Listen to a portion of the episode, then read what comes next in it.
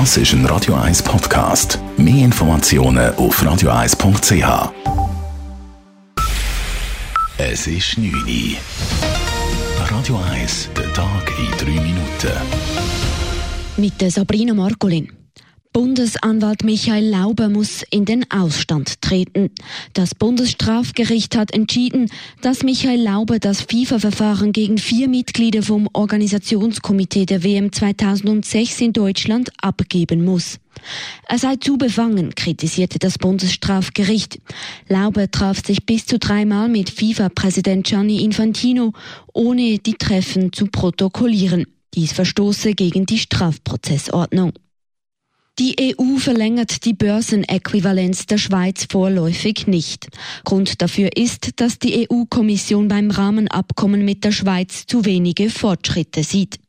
Damit würde die Anerkennung des Schweizer Börsenplatzes durch Brüssel Stand jetzt Ende Juni auslaufen. Einzelheiten von Dave Burkhardt. Vor gut eineinhalb Wochen hat der Bundesrat bekannt gegeben, dass er das Rahmenabkommen mit der EU im Grundsatz zwar unterstützt.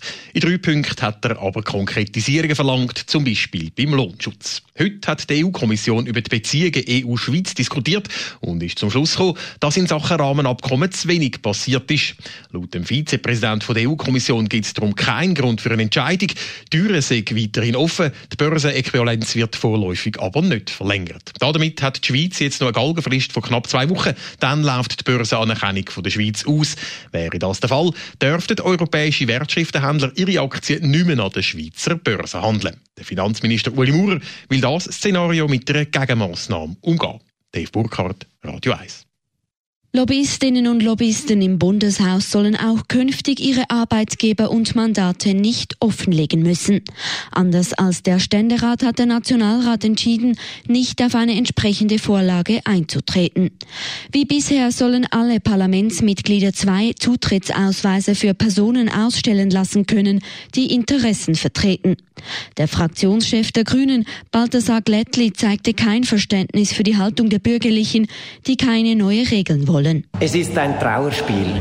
Jedes Mal, wenn man über die Frage spricht, wie weit das Parlament nicht eben Dunkelkammer sein soll, sondern ein transparenter Ort, dann wird aus dem Löwen zuerst eine Maus und am Schluss wird auch die Maus noch weggesperrt. Das Geschäft geht nun zurück an den Ständerat.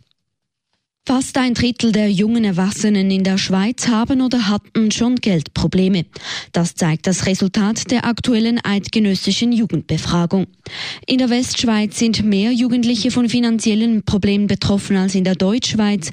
Zudem haben Jugendliche mit einer Berufslehre oder einer Matur weniger Probleme als solche ohne eine Ausbildung.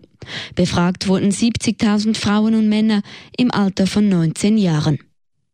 Roger Federer ist erfolgreich in die Rasensaison gestartet. Er bezwang beim Turnier von Halle den Australier John Millman mit 7 zu 6 und 6 zu 3. In der zweiten Runde trifft Federer am Donnerstag auf den Franzosen Jo Wilfried Zonga.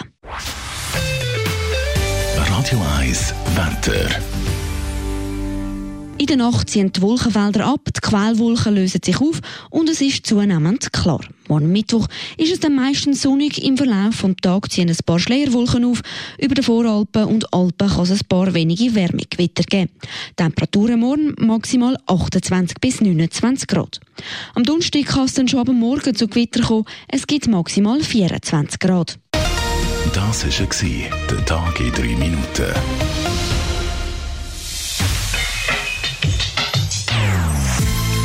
Non-Stop-Musik auf Radio 1. Die besten Songs von allen Zeiten. Non-Stop. Radio 1.